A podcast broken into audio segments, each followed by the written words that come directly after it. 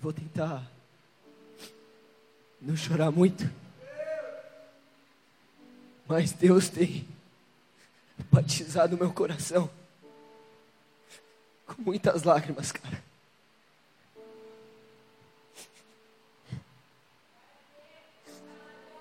Eu sei que não são as minhas palavras que vão transformar vidas. Não a minha pregação que é diferente das demais, não é o João que é especial. Nada disso. Mas Deus tem colocado um peso gigantesco no meu coração. Pela noiva, pela igreja.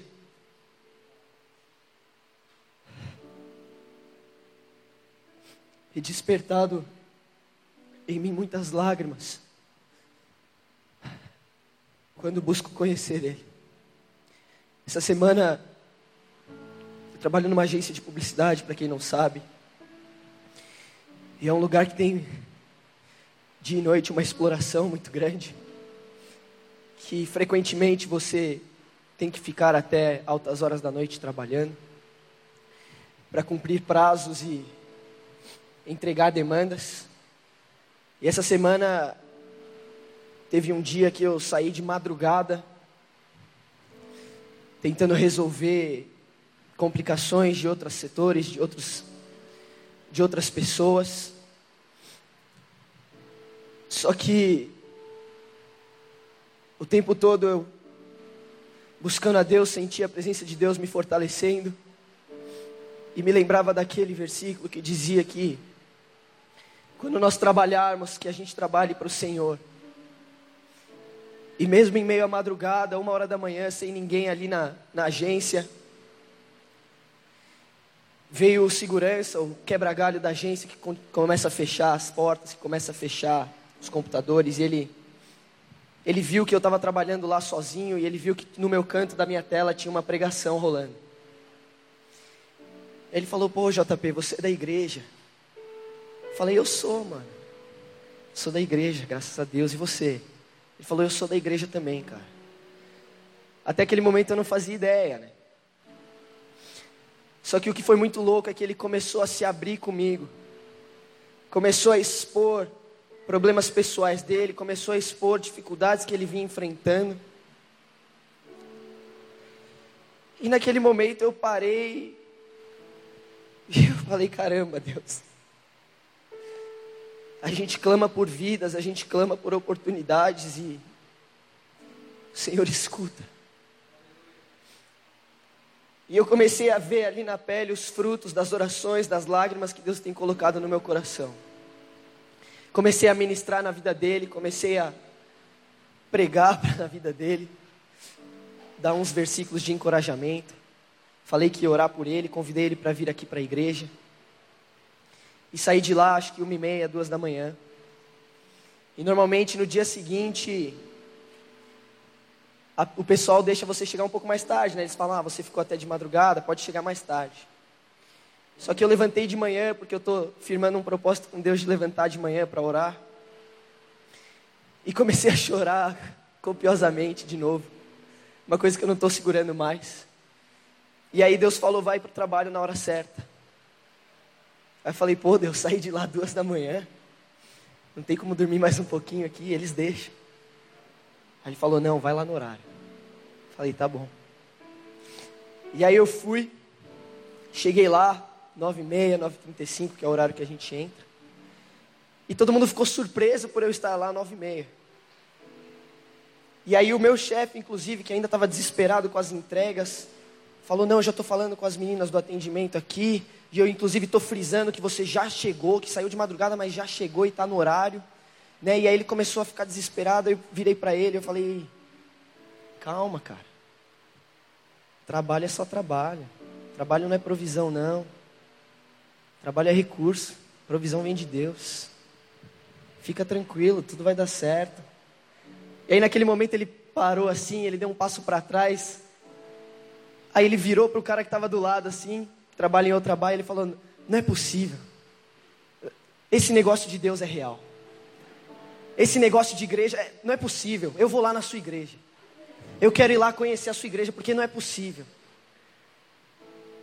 E cara, eu tenho visto os frutos dessa intimidade que Deus tem despertado. E cara, é sobre isso que eu quero continuar compartilhando com vocês. Oséias 6,3, a palavra do Senhor diz o seguinte: Ah, como precisamos conhecer o Senhor, busquemos conhecê-lo. Ele nos responderá tão certo como chega o amanhecer ou vem as chuvas da primavera. Ó Israel e Judá, que farei com vocês? Seu amor se dissipa como a neblina da manhã e desaparece como orvalho à luz do sol. Enviei meus profetas para despedaçar vocês, para matá-los com minhas palavras, com julgamentos inescapáveis como a luz. Quero que demonstrem amor e não que ofereçam sacrifícios. Quero que me conheçam mais do que desejo holocaustos. Senhor Deus, a tua palavra é como a luz que brilha em nossas vidas e traz à tona aquilo que não te agrada. Senhor, tem misericórdia do teu povo essa manhã. Tem misericórdia de mim essa manhã. Paizinho, faz conforme o teu querer essa manhã. Fala conforme as tuas palavras, o teu coração. Fende os céus neste lugar. E derrama do teu espírito e um espírito de fome e sede sobre a tua igreja. Senhor, que não sejam as minhas palavras, mas que seja o teu coração, Deus, tocando vidas e transformando histórias aqui essa manhã. Em nome de Jesus.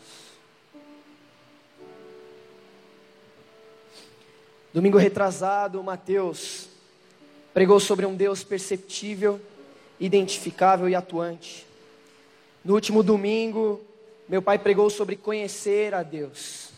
Usando a vida de Natanael, ele mostrou a importância do discipulado como processo de conhecer a Deus, já que simplesmente conhecer por conhecer, a informação não basta.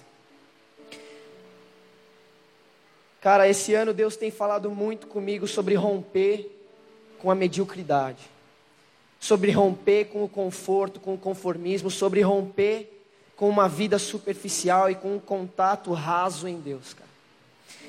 E foi engraçado porque enquanto Mateus e meu pai trouxeram essa palavra, eu tinha preparado uma palavra semelhante para o grupo de jovens, que eu aproveitei dei uma refinada, dei uma buscada em Deus para trazer para toda a igreja, porque eu creio que é uma continuação daquilo que Deus vem ministrando a nós. Em Galatas 4:9, o versículo que meu pai usou como base para pregar sobre conhecer a Deus,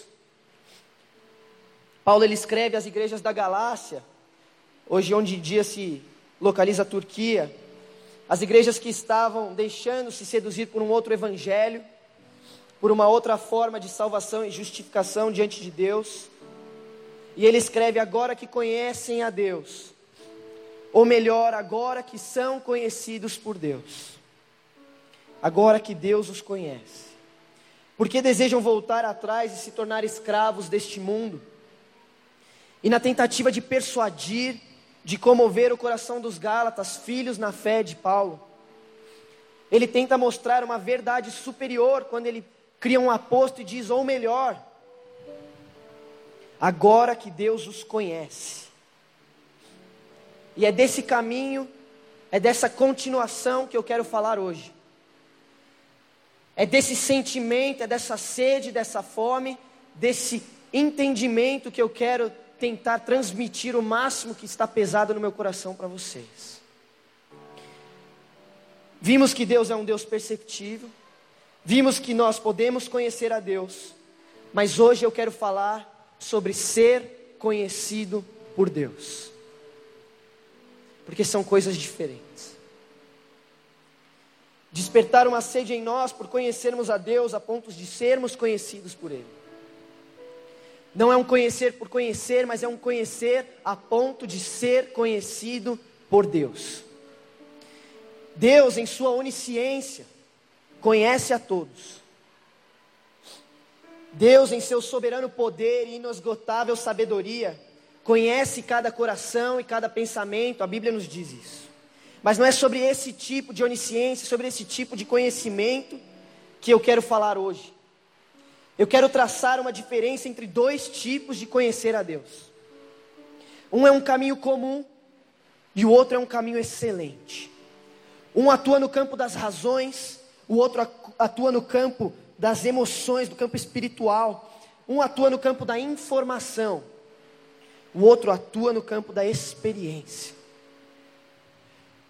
Um é o que faz dele Deus seu conhecido.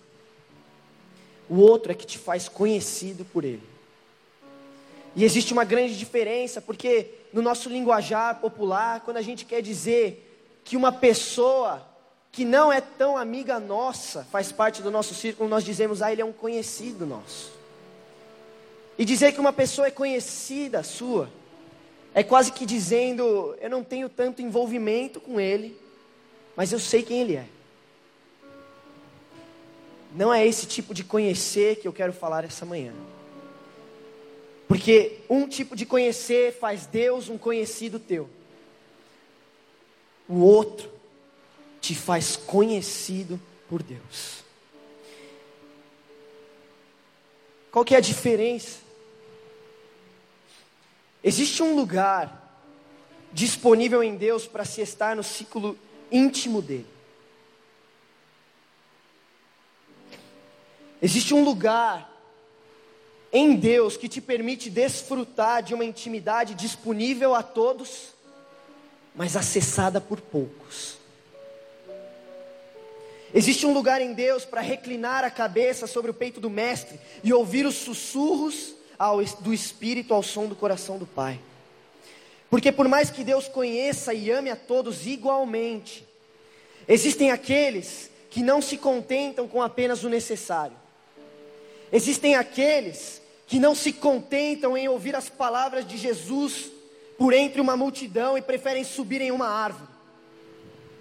Existem aqueles que não se contentam em saber que Jesus está passando pela estrada e com tudo que tem sentem a urgência de clamar filho de Davi. Existem aqueles que, cheios de fé, ousam estar à frente de todo o resto da multidão para tão somente tocar as bordas da veste do Messias. Existem aqueles que, mesmo entre os doze mais chegados de Jesus, que entre os três mais próximos do Mestre,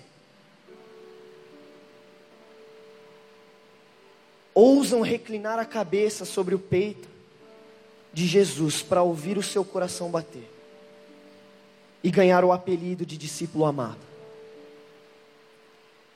Estes são aqueles que não se contentam e não se contentaram em conhecer Jesus. São aqueles que não pararam, não descansaram, não se intimidaram até serem reconhecidos por Deus,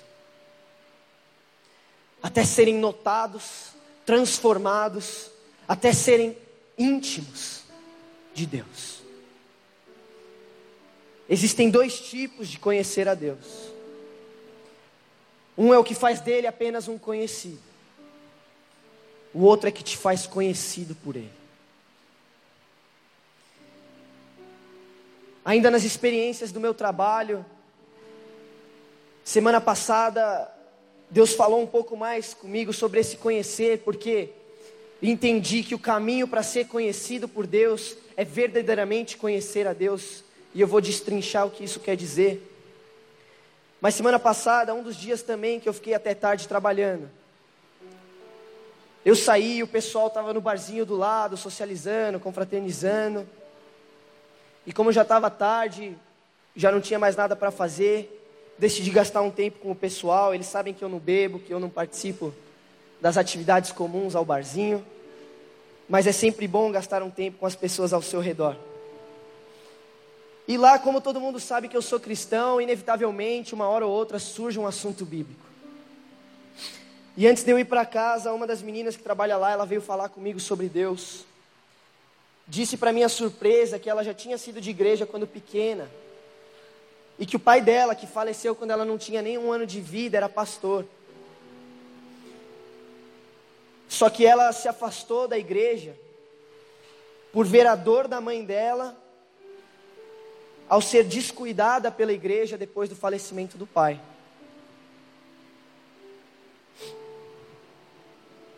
Aquilo quebrou meu coração, cara.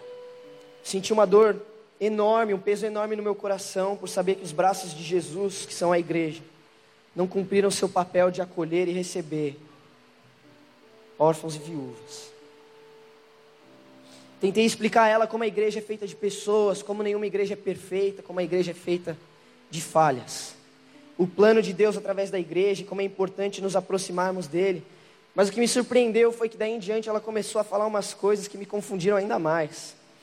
Porque ela disse que deixou de seguir o evangelho como ela conhecia, para seguir um evangelho alternativo que ela entendia ser mais correto, mais apropriado às ondas mundanas, às correntes filosóficas do mundo.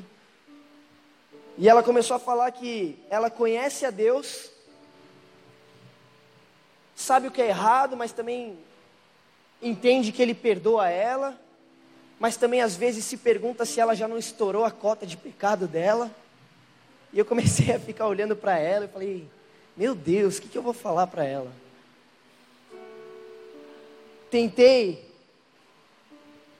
da melhor forma possível, dizer a ela que ela ainda não conheceu a Deus. Porque conhecer a Deus não é ouvir falar de Deus. Conhecer a Deus não é só ser informado sobre Deus. Conhecer a Deus não é ler a Bíblia somente. Conhecer a Deus não é frequentar a igreja somente. Conhecer a Deus não é tão somente experimentar a Deus também.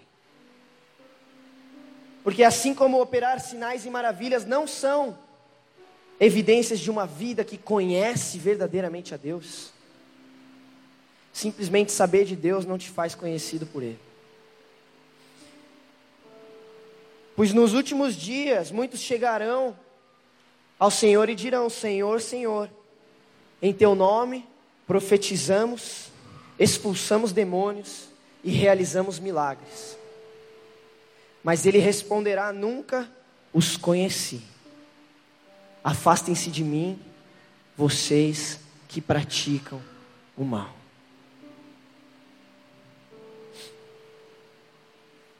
Estar na igreja não significa conhecer a Deus. Expulsar demônios não significa conhecer a Deus. Profetizar não significa conhecer a Deus. Participar de uma agenda eclesiástica não te faz conhecer a Deus. Abrir a sua Bíblia três vezes por semana, por cinco minutos, não te faz conhecer a Deus. Porque no próprio versículo de Gálatas, Paulo traça um paralelo dizendo: Agora que vocês conhecem a Deus, como podem voltar aos princípios elementares deste mundo? Serem escravos dos princípios básicos dessa era.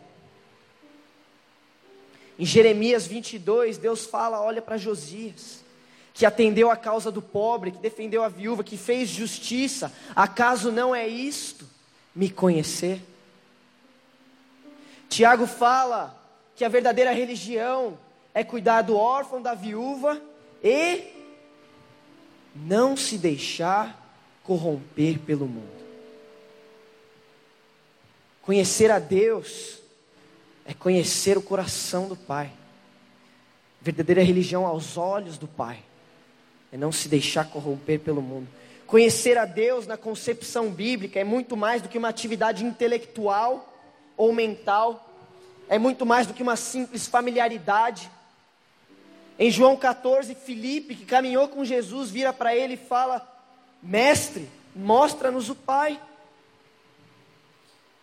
Jesus responde: Filipe, quanto tempo estive com vocês e você ainda não me conhece. Conhecer, segundo as Escrituras, é algo que envolve as emoções, é algo que envolve a intensidade de um relacionamento envolve um compromisso pelo que é compartilhado, isso é conhecer a Deus. Em Gênesis 4:1, a Bíblia diz que Adão conheceu Eva e esta concebeu Caim. Conhecer é a mesma palavra usada para o ato físico do amor. Conhecer no original iada. É um momento de maior intimidade, união, intensidade, paixão, desejo, compromisso. Momento de maior intensidade de uma aliança. É uma sede que permeia emoção e razão, uma necessidade que transcende os próprios desejos e conforto, uma disposição em buscar o Senhor de todo o coração até encontrá-lo e ser um com Ele. Esse tipo de conhecer é o caminho para ser conhecido por Deus. Esse tipo de conhecer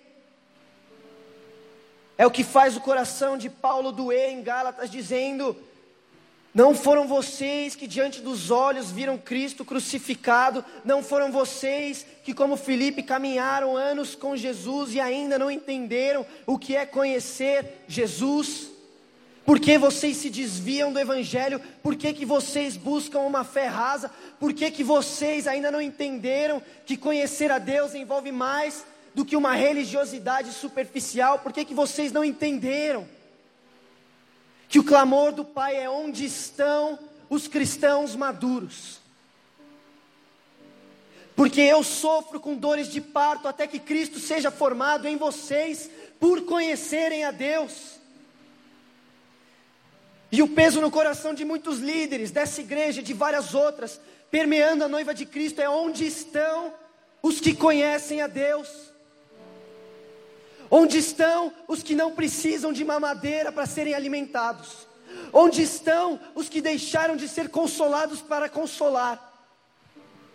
Onde estão os que entenderam a responsabilidade, a funcionalidade, a sua parte no corpo? E a importância que você tem em buscar a Deus no seu momento secreto, para derramar de Deus no momento de congregação.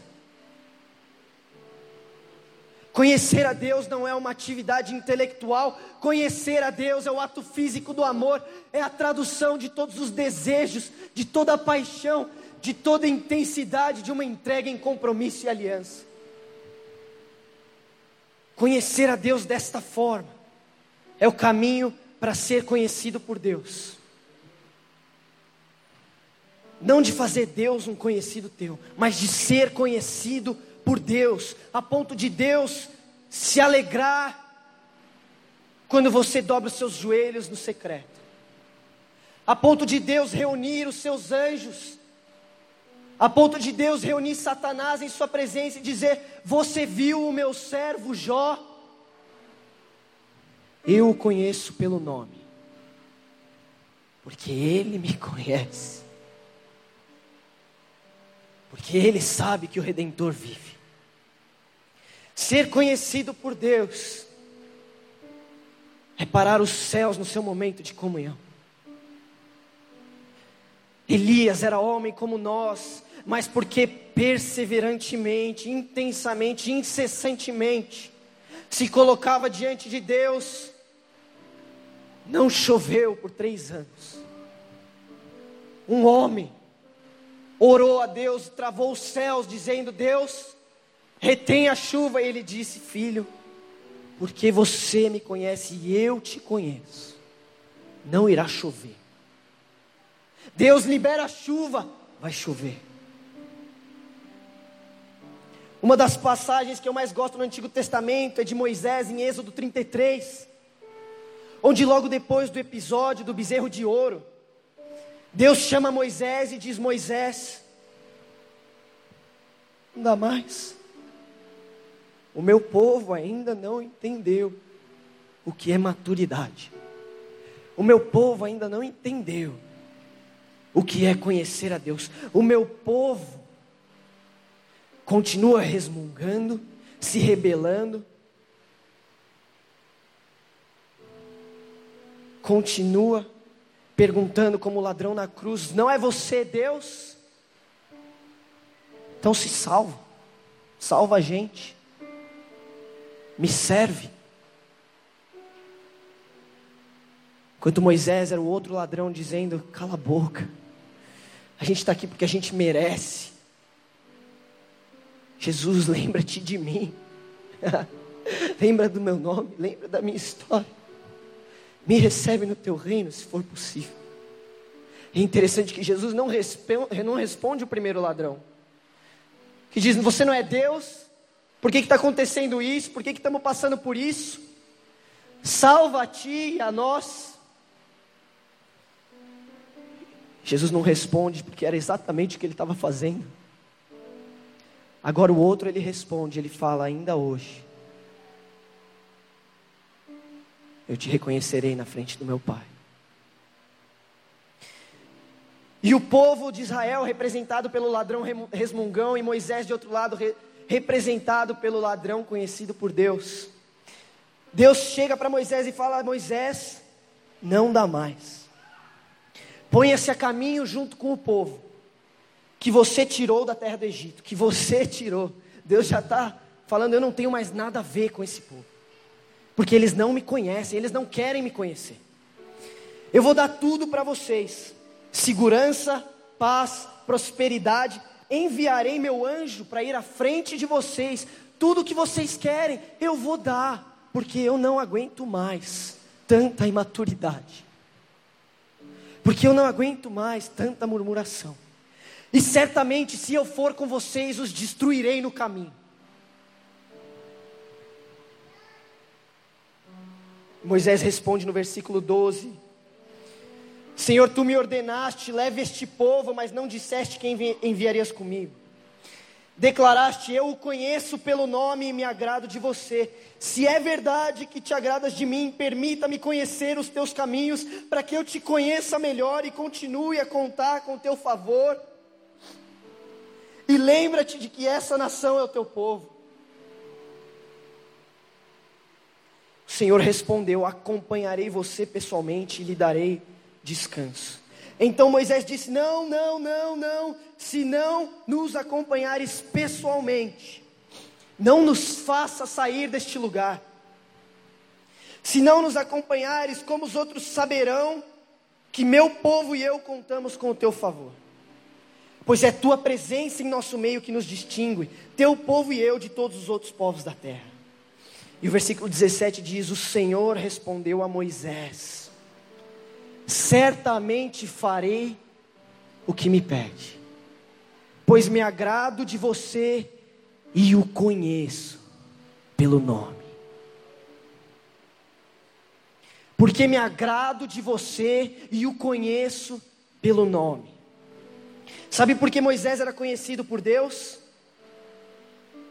Tem a ver com a resposta que ele dá logo em seguida, que evidencia a sede de um coração apaixonado. Ele fala com uma ousadia que talvez muitos de nós não tivéssemos: Senhor, então se você se agrada de mim, mostra-me a tua glória, porque eu quero te conhecer mais. Ah, cara, existem aqueles cuja paixão e fome de Deus não se contentam com o que já têm. Mas quanto mais contemplam, mais necessitados ficam. E toda a congregação, diz a palavra, ficava de pé em frente à sua tenda quando Moisés se levantava para ir encontrar o Senhor fora do acampamento na tenda de encontro. Moisés caminhava, eu imagino que preparando o seu coração para se encontrar com a glória de Deus, e todo o povo parava o que estava fazendo para olhar a intimidade daquele homem que via Deus face a face como um amigo. E diz a palavra que quando Moisés se dirigia à tenda do encontro, a nuvem de, de glória de Deus descia, e Deus falava com ele face a face como a um amigo. O lugar para ser conhecido por Deus é na tenda de encontro. Não existem atalhos. Quem quer conhecer e ser conhecido por Deus tem que devotar muito tempo a Ele muito tempo à leitura, muito tempo à comunhão e principalmente muito tempo à oração. Edward McKendry Bounds, em seu livro Poder pela Oração, escreve: A vitória de Jacó não poderia acontecer sem a luta que durou a noite toda. A familiaridade com Deus não surge de contatos esporádicos. O segredo para conhecer e influenciar Deus é unicamente muito tempo na presença dEle. Ele se inclina a uma fé que o conhece, confere suas dádivas mais ricas àqueles que manifestam o desejo por elas, que as apreciam pela constância e pela avidez com a qual o importunam. Como a viúva insistente que de tanto clamar, de tanto pedir, de tanto incomodar, mostrou quanto necessitava de uma resposta de Deus, de ser conhecida e notada por Deus. Os homens que mais plenamente manifestaram a Cristo em seu caráter e que afetaram poderosamente o mundo em histórias como de avivamentos na, na igreja, foram os homens que gastaram tanto tempo com Deus, que fizeram disso uma característica notável em sua vida. Os homens que mais fizeram por Deus neste mundo foram os que logo cedo se levantavam já de joelhos. Existe um lugar comum a todos os grandes homens de Deus e mulheres de Deus. Existe lugar comum a todas essas pessoas que são conhecidas por Deus. Existe um lugar comum a todos estes que marcaram o mundo pela glória de Deus em sua vida. Esse lugar comum é o lugar secreto. O lugar onde a glória de Deus beijava os corações apaixonados. O lugar onde o fogo de Deus encontrava vidas secas e desesperadas o lugar onde todos podem ir, mas poucos se dispõem a buscar, o lugar onde Deus deixa de ser apenas um conhecido e nos tornamos conhecidos por Ele. O cristão que ora ultrapassa as regiões do popular, vai além do homem de assuntos banais e triviais, das secularidades, do envolvimento com este mundo, da atratividade do púlpito e da religiosidade.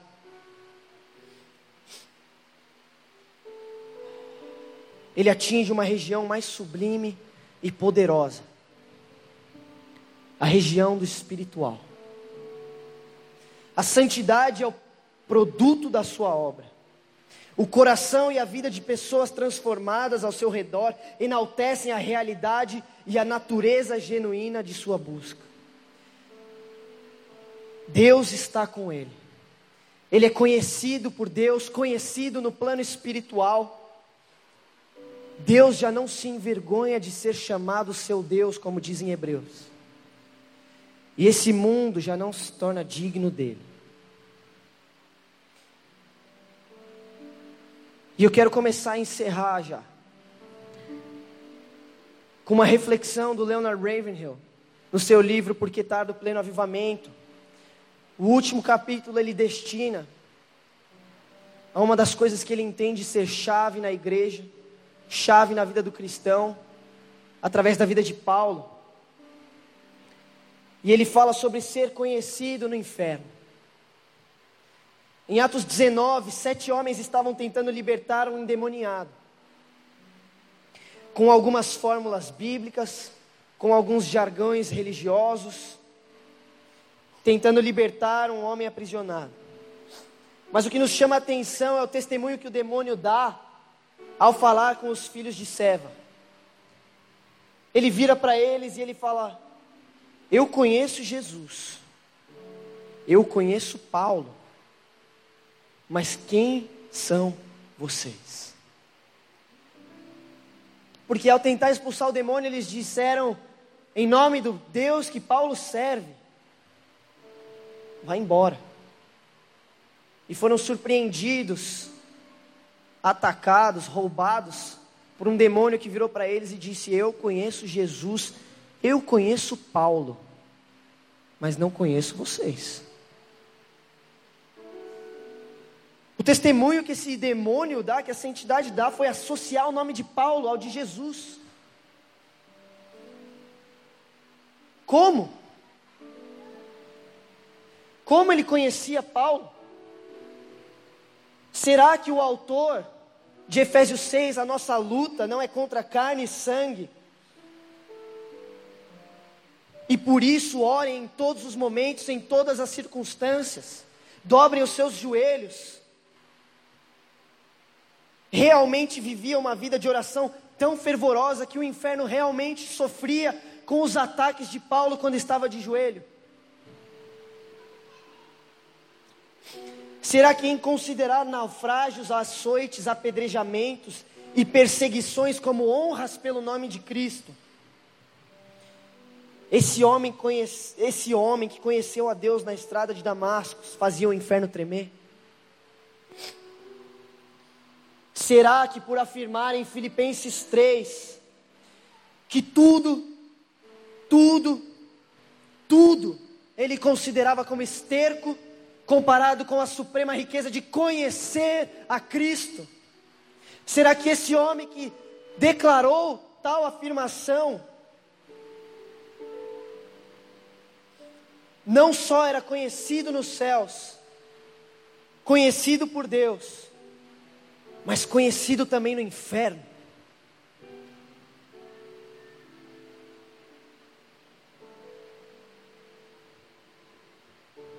Onde estão os Paulos dessa geração? Um reformador suíço disse que poucos homens, intensos e fervorosos em oração, fizeram muito mais pelo reino de Deus do que uma multidão de crentes mornos.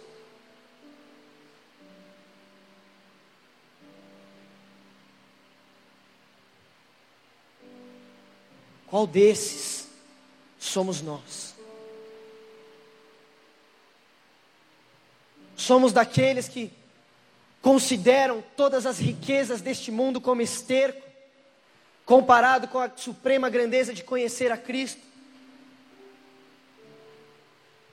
Somos daqueles que intensamente e fervorosamente dobramos os nossos joelhos para clamar a Deus por um avivamento, para clamar a Deus para perdoar os pecados da nossa nação, para clamar a Deus para mudar a história da minha família, dos meus amigos, da minha situação de trabalho?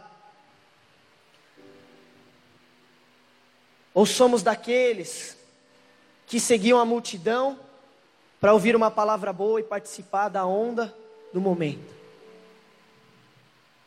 Enquanto víamos outras pessoas ousadamente reclinar a cabeça sobre o peito do Mestre, ouvindo o som do seu coração e o sussurrar do Espírito.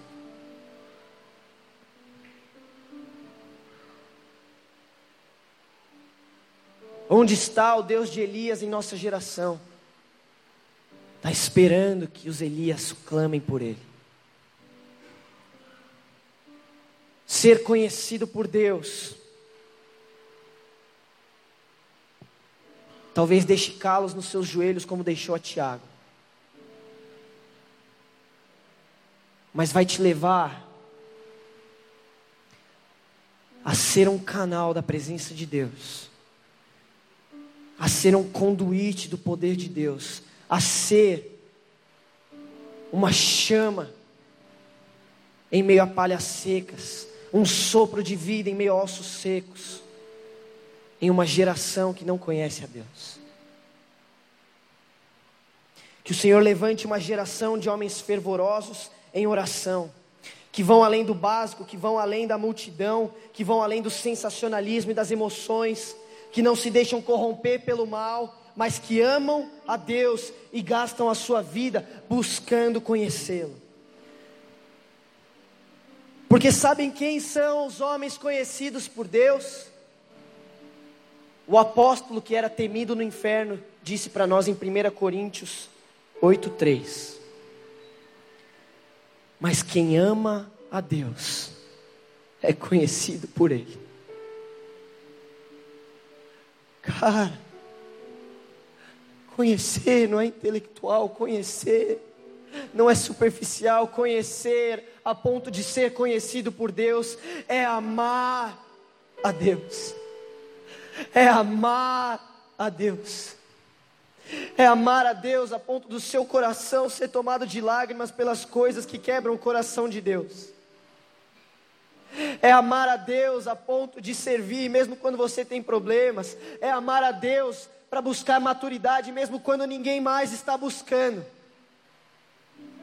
É amar a Deus a ponto de não se deixar corromper pelo mal, independente se é certo ou errado, se pode ou não pode, você decide, você fala: não me contaminarei com os manjares deste reino, pelo contrário, três vezes ao dia buscarei a face do Senhor.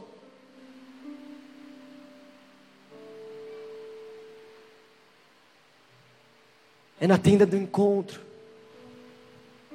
que você aprende a amar Deus. E eu quero estender um convite para responder a este apelo. Se você quiser ser conhecido por Deus, e se você entende hoje que Deus está te chamando para ser conhecido por Ele em um grau de intimidade maior, encerrando com uma passagem depois de Êxodo, onde Moisés se vê diante da rebelião de Corá. Em Crônicas, diz que Deus instituiu os sacerdotes, Moisés, Arão, os levitas, mas inconformados com a ordem e a hierarquia de Deus para a congregação que ali estava, Corá e outras duas pessoas, mais 250 líderes influentes, se rebelaram contra Deus e foram até Moisés, dizendo: Moisés, não é justo que você esteja à frente. Não é justo que você esteja na posição que está. E diz a palavra que Moisés curvou a face sobre o chão e levantou e disse: Senhor, tem misericórdia. Amanhã vocês vão pegar incensários e trazer a presença de Deus. Eu e Arão vamos pegar incensários e trazer a presença de Deus. Trouxeram incensários à presença de Deus e Deus disse a Moisés e Arão: Afastem-se deles, porque eu vou destruir o meu povo, que se rebela contra mim vez após vez. E diz que Moisés e Arão caíram, rosto sobre o chão, joelho no chão, clamando, intercedendo, dizendo: Senhor, não é justo que um povo inteiro seja consumido pelo pecado de poucos. E Deus fala: então se afaste da tenda de Corá, e dos seus dois companheiros. Moisés vai até eles e fala: Povo de Israel, afastem-se, porque tão certo como vive o Senhor, se eles falecerem de causa natural, eu não falo por Deus, mas se a terra abrir a boca e os engolir, levando vivos para o abismo, então saberemos que o Senhor os condenou por desprezarem as coisas de Deus. E diz a Bíblia que antes mesmo de Moisés terminar a falar, o chão se abriu e engoliu aqueles que se rebelavam contra Deus, que murmuravam contra Deus, que desprezavam as coisas de Deus.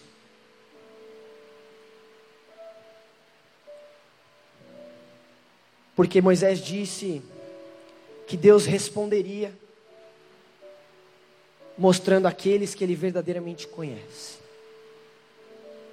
E o que acontece foi que no dia seguinte, ainda assustado, o povo de Israel começou a murmurar contra Deus novamente. E Moisés se prostrou diante da glória de Deus, porque ele disse: Chega, vou destruir. E começou a liberar uma praga sobre o povo de Israel, para consumir aqueles que estavam envoltos no pecado e na rebeldia. E Moisés, chorando diante de Deus, ajoelhado no chão, virou para Arão e disse: Arão, acende o incenso, pega o incensário, desperta a vida de oração e corre para a congregação. E diz a Bíblia que Arão pegou o incensário, acendeu com fogo, pegou o incenso e começou a correr pela congregação, trazendo o incenso entre aqueles que estavam mortos e vivos. E o povo de Israel sendo contaminado por aquela praga, caindo mortos, sem vida, sem fôlego, chegaram até o incenso de Arão que corria para salvar os vivos. E parou no incenso dos sacerdotes. A praga cessou diante da oração daqueles que eram conhecidos por Deus. Cara, na tenda de encontro, onde você é conhecido por Deus, você tem poder de interceder por vidas. Você tem o poder de ser avivado por Deus e transformar a realidade de um povo inteiro, de uma multidão, porque Deus te conhece e se agrada de ti.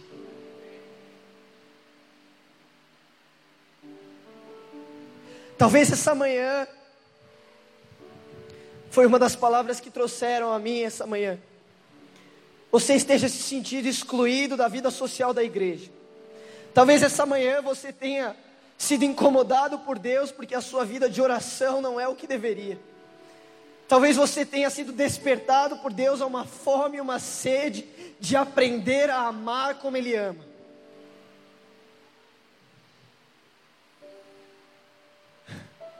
Nós queremos levantar um incenso para permear essa congregação.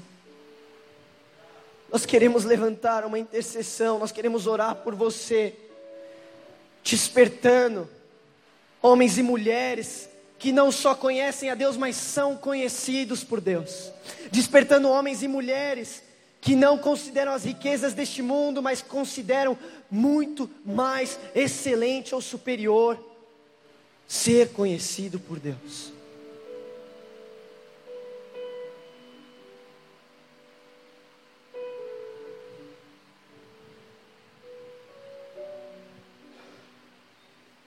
Onde estão os cristãos maduros? Onde estão os que gastam uma, duas, três, seis horas na presença de Deus? Onde estão aqueles que, ao passar pelo mundo, despertam os olhares, as atenções, que o acompanham sabendo que em algum momento ele vai se encontrar com Deus?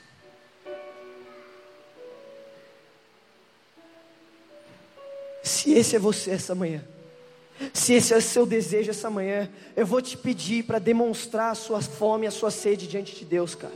Não é para mim, não é para os pastores, não é para a congregação, é você e Deus, cara. Eu quero te pedir para responder esse apelo, se é você.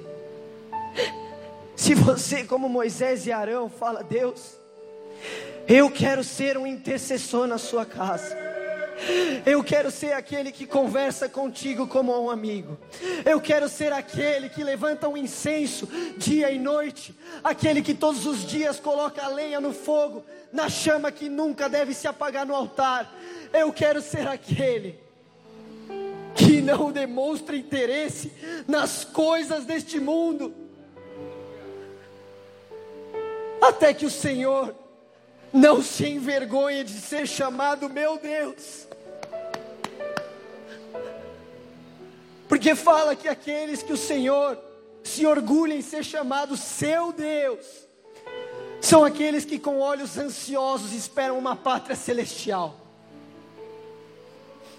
Aqueles que não se deixam corromper pelo mal.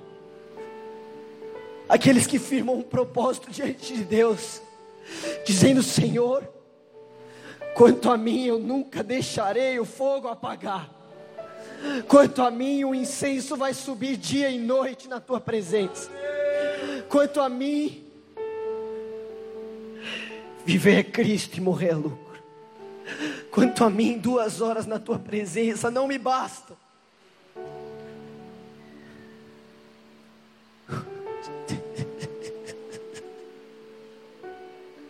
Ah, Deus, olha o coração do teu povo. Olha o coração do teu povo essa manhã. Tua palavra diz que se o meu povo clamar, orar, se arrepender dos seus maus caminhos, se voltarem para mim, eu os ouvirei e derramarei a cura das nações. Onde estão os que vão clamar por Deus? Onde estão aqueles que são tão envoltos pela presença do Espírito que com gemidos inexprimíveis sofrem com dores de parto até ver Cristo formado na sua igreja.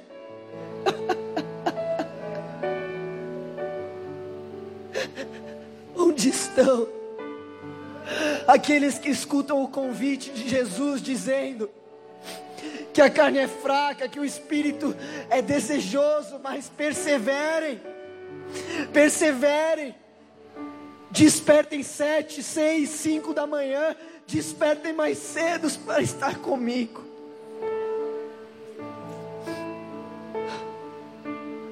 Onde estão os que não se contentam em ser em apenas conhecer a Deus, mas serem conhecidos por Deus é a obsessão da sua vida.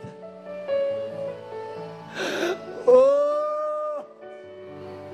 Senhor, nós levantamos um incenso sobre essa congregação. Ah, Senhor, que a apatia de uma igreja superficial não entre nessa casa. Que a sutileza e a ardilosidade do pecado não contamine cada vida aqui. Senhor, que a maldição de estar eternamente separado de Ti sem perceber, caia diante das incessantes orações do Teu povo. Que o Senhor desperte sacerdotes. Que o Senhor desperte sacerdotes. Que o Senhor desperte sacerdotes que acima de frequentar a igreja, querem frequentar a tua presença, querem conhecer a tua face e com ousadia dizem: Deus, eu não quero estar apenas perto, eu quero reclinar a minha cabeça sobre o teu peito. Eu não quero ser mais um em meio à multidão. Eu quero ser conhecido por ti. E de hoje em diante eu frequentarei o meu lugar secreto. Eu despertarei a minha vida de oração, até que todos aqueles ao meu redor vejam que eu estava na tua presença, saibam que eu sou conhecido por ti, saibam que o Senhor conversa comigo, como conversa com um amigo.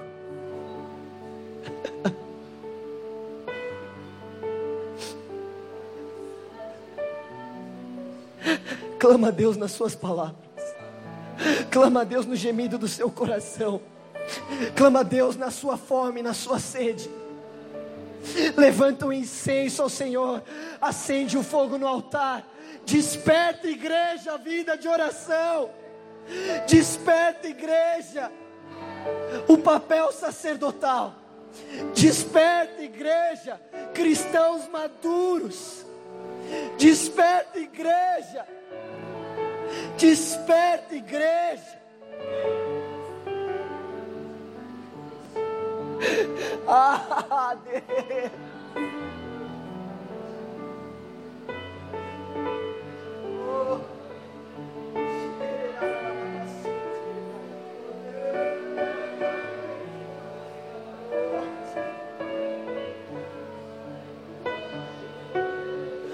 Ah, deixa as lágrimas rolarem. Deixa as lágrimas rolarem. Senhor, um batismo de lágrimas. Um batismo de lágrimas do teu povo, Senhor. Chega de orações escassas, chega de orações superficiais, chega de um conhecimento raso, chega de um conhecimento mínimo. Eu oro por profundidade em um relacionamento. Eu oro por intensidade, eu oro por intencionalidade, eu oro por cristãos que não são os mais eloquentes, que não são os mais eruditos, mas que diante do sinédrio são reconhecidos como aqueles que gastaram tempo com o Senhor. Deixa as lágrimas rolarem, regando o solo do avivamento, regando o solo do coração despertando vida nos ossos secos. Senhor, sopra com teu espírito. Que ele cresça, eu diminua,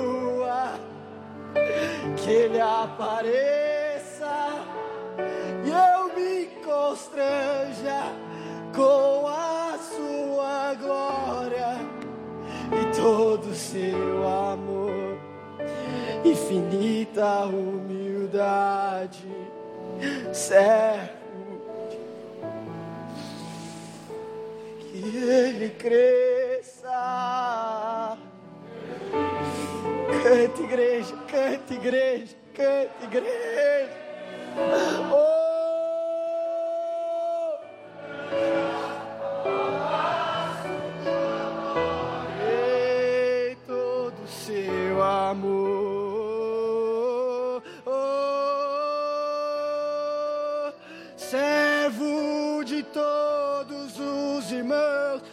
Ele cresça e eu diminua.